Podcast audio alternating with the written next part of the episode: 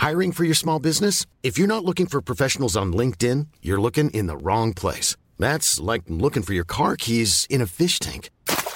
LinkedIn helps you hire professionals you can't find anywhere else, even those who aren't actively searching for a new job but might be open to the perfect role. In a given month, over 70% of LinkedIn users don't even visit other leading job sites. So start looking in the right place. With LinkedIn, you can hire professionals like a professional. Post your free job on linkedin.com slash spoken today.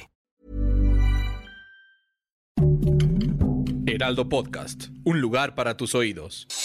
Noticias del Heraldo de México.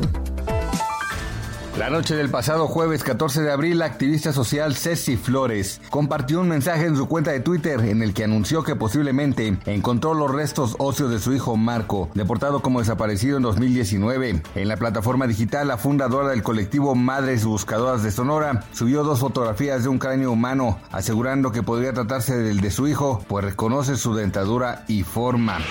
La noche de este jueves se registró un sismo de magnitud 4.7 en Baja California, específicamente a 25 kilómetros al oeste del Sausal, en el municipio de Ensenada, mismo que se hizo sentir en diferentes municipios como Tijuana, Rosarito y Tecate, así como en el sur de California, Estados Unidos. El régimen de Vladimir Putin ha sufrido duros reveses en 50 días de invasión a Ucrania. No logró hacerse la capital o grandes ciudades y la lucha por el puerto de Mariupol continúa. El ejército ruso se encontró con una feroz resistencia que le hizo replegarse para enfocar sus esfuerzos en el sureste del país. El consorcio Volkswagen aumentó 65% las entregas de vehículos eléctricos en sus distintas marcas a nivel mundial en el primer trimestre del año, al comparar con el mismo periodo del año anterior. Así lo informó a través de un comunicado. La firma automotriz alemana señaló que a pesar de los cuellos de botella en el suministro de semiconductores y arneses de cables, lograron entregar 99.100 unidades a finales de marzo, frente a los 60.000 modelos de los primeros tres meses de 2021.